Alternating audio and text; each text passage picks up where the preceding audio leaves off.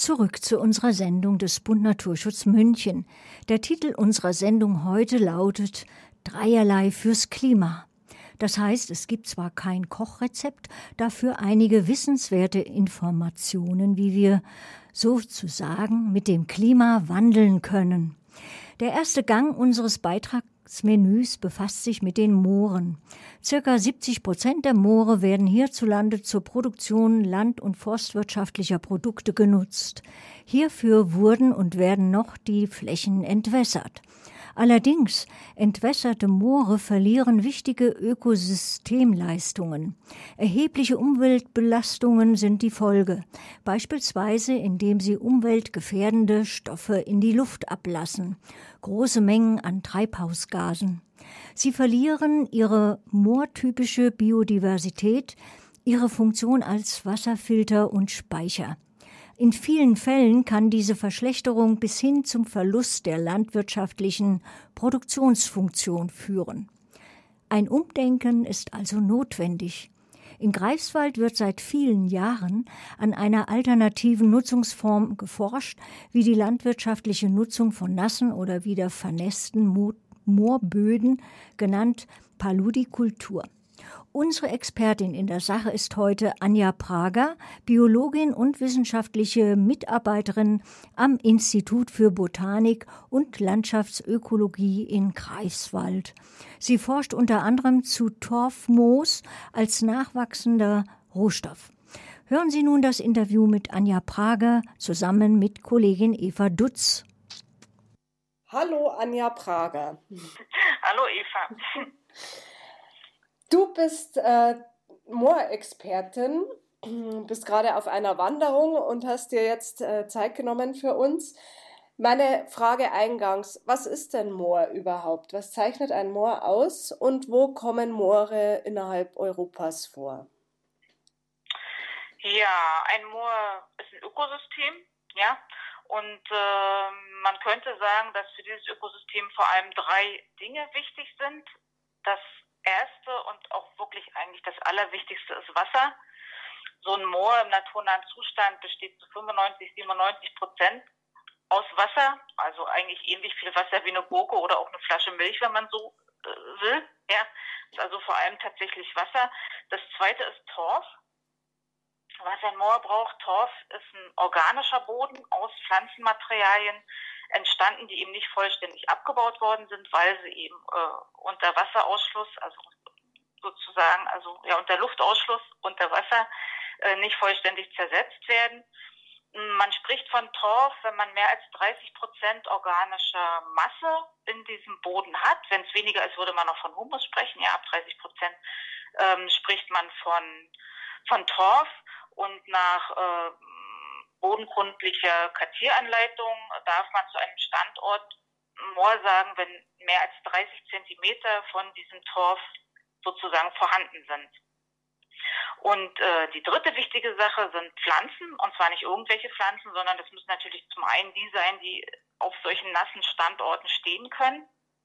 Und zum anderen solche, die Torf bilden können, also die irgendwelche Teile an sich haben, äh, die erhalten bleiben. Und äh, zu den Torfbildnern in unseren Breiten ähm, gehören ähm, vor allem Moose, da die Torfmoose zu nennen, auf Hochmoor-Standorten, aber eben auch Braunmoose auf Niedermoor-Standorten. Im Niedermoorbereich kommen dann noch Säcken dazu, deren äh, Rhizome unterirdische Triebe, also die ja, Pseudowurzeln, sag ich mal, erhalten bleiben. Das gleiche gilt auch für Schilf, auch da bleiben die Rhizome erhalten.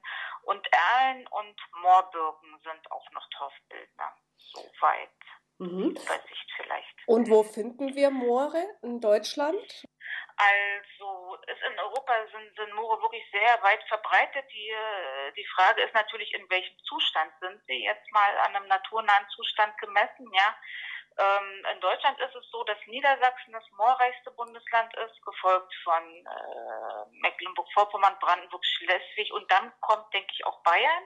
Ja, also diese genannten Bundesländer sind sozusagen die moorreichsten Bundesländer und haben von daher natürlich auch die größte äh, Verantwortung für mhm. diese Ökosysteme. Ne? Du hast jetzt schon angesprochen, dass die Moore gefährdete Ökosysteme sind, vor allem durch die mhm. Entwässerung. Andererseits ja. wissen wir aber auch, dass Moore sehr wichtig sind, was den Klimaschutz betrifft.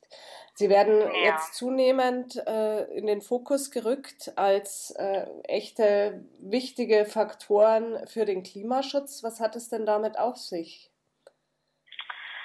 Ja, da Moore eben aus Torf bestehen äh, und das ist ja äh, organische Masse, Pflanzenmasse, da ist sehr viel Kohlenstoff gebunden in den Mooren. Das äh, wirklich Tolle an Mooren ist, wenn die im naturnahen Zustand sind, das heißt voll wassergesättigt, können die tatsächlich richtige Kohlenstoffspeicher sein. Ne? Also Kohlenstoff wird in Form von Kohlendioxid von Pflanzen aufgenommen, die Pflanzen sterben ab, äh, die Zersetzung wird nicht beendet, der Kohlenstoff reichert sich an. Also können äh, Moore sozusagen nicht nur Null-Ökosysteme sein in Bezug auf äh, Treibhausgasemissionen, sondern könnten echte Senken sein. So. Jetzt muss man aber auch sehen, dass natürliche Moore nicht unbedingt alle komplett frei sind von Emissionen, weil, naja, also 0 bis 8 äh, Millionen Tonnen pro Hektar und Jahr können da trotzdem auch aus naturnahen Mooren noch äh, entweichen. Man muss das einfach so im Schnitt sehen. Ne? Die sind vielleicht dann auch nicht das ganze Jahr vollständig unter Wasser und so, haben aber an sich also die Kapazität, wirklich kohlenstoffsenkend zu sein. Wenn diese Moore aber trocken sind und trockengelegt werden sie vor allem aus landwirtschaftlichen Gründen. Das hatte alles mal seine guten Seiten. Man hat landwirtschaftlichen Boden äh, damit gewinnen können, ja, Nutzflächen. Man hat Sumpffieber gesenkt, man hat Bereiche, Flusstäler betretbar gemacht, die es vorher nicht waren. Das, äh, ne? Aber in unserer heutigen Zeit ist es eben so, dass entwässerungsbasierte Nutzungen also absolut No-Go mehr sind, weil in dem Moment, wo die Moore trocken fallen, sich halt diese Senkenfunktion umkehrt und der ganze gespeicherte Kohlenstoff, ja, sozusagen als CO2 wieder entlassen wird, zum Teil auch als Lachgas, äh, dass da äh, Treibhausgase in Form von Lachgas auch ausgestoßen werden oder aus Gräben, aus, aus äh, unter Wasser stehenden Flächen auch Methan und so weiter. Aber das Hauptsächliche, was aus Mooren kommt, ist CO2 und das sind immer die entwässerten Moore.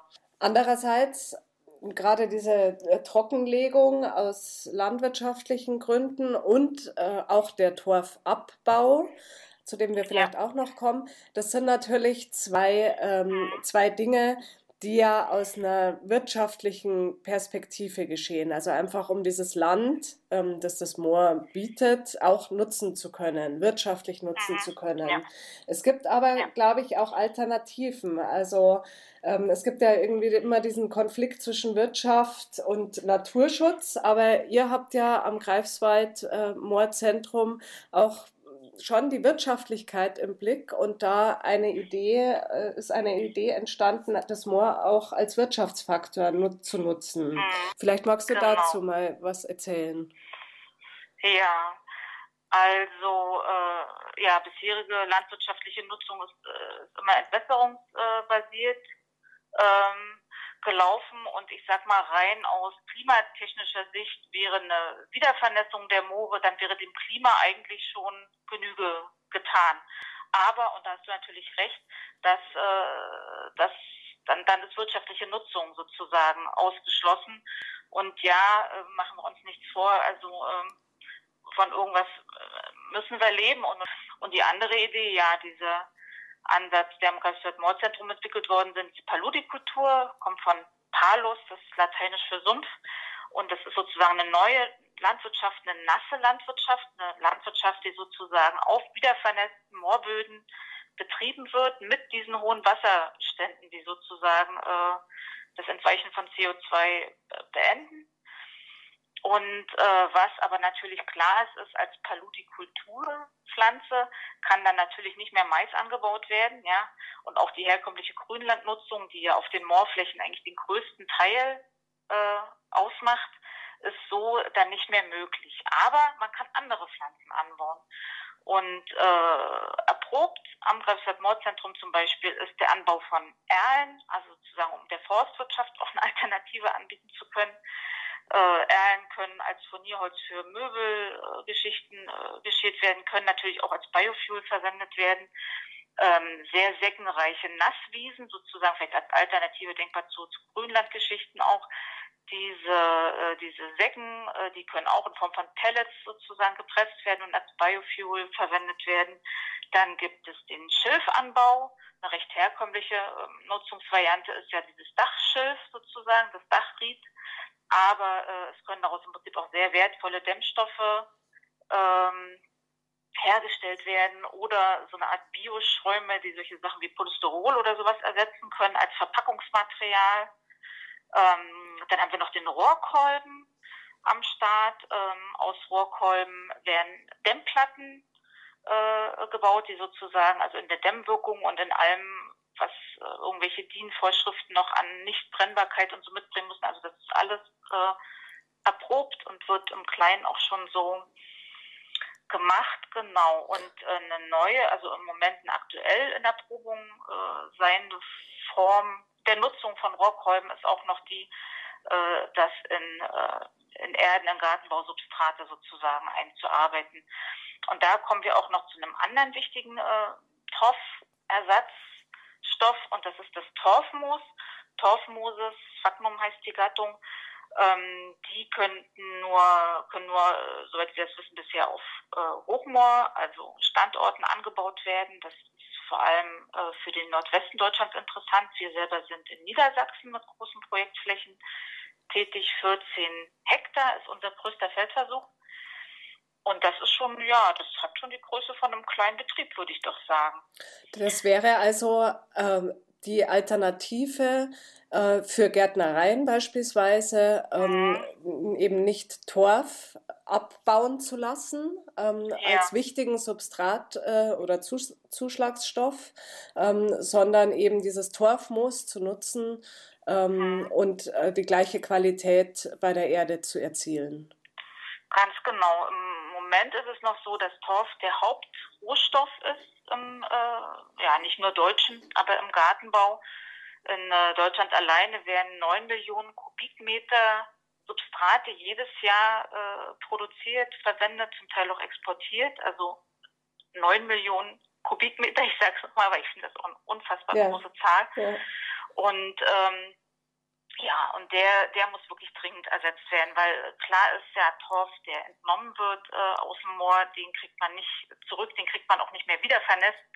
Der ist wirklich als Klimabelastung ganz präsent, der ist da. Das ja. kriegt man auch nicht mehr zurückgedreht. Ähm, aber wir persönlich setzen wirklich auf Torfmoos, weil das äh, der Torf, der abgebaut wird und, und in den Gartenbausubstraten landet, ist ja im Prinzip mal aus Torfmoosen erwachsen. Also da waren sozusagen die Torfmoose die Pflanzen, die abgestorben sind und diesen Torfkörper aufgebaut haben. Und deswegen hat diese Torfmoos-Biomasse natürlich extrem ähnliche äh, physikalische und chemische Eigenschaften zu denen von Torf.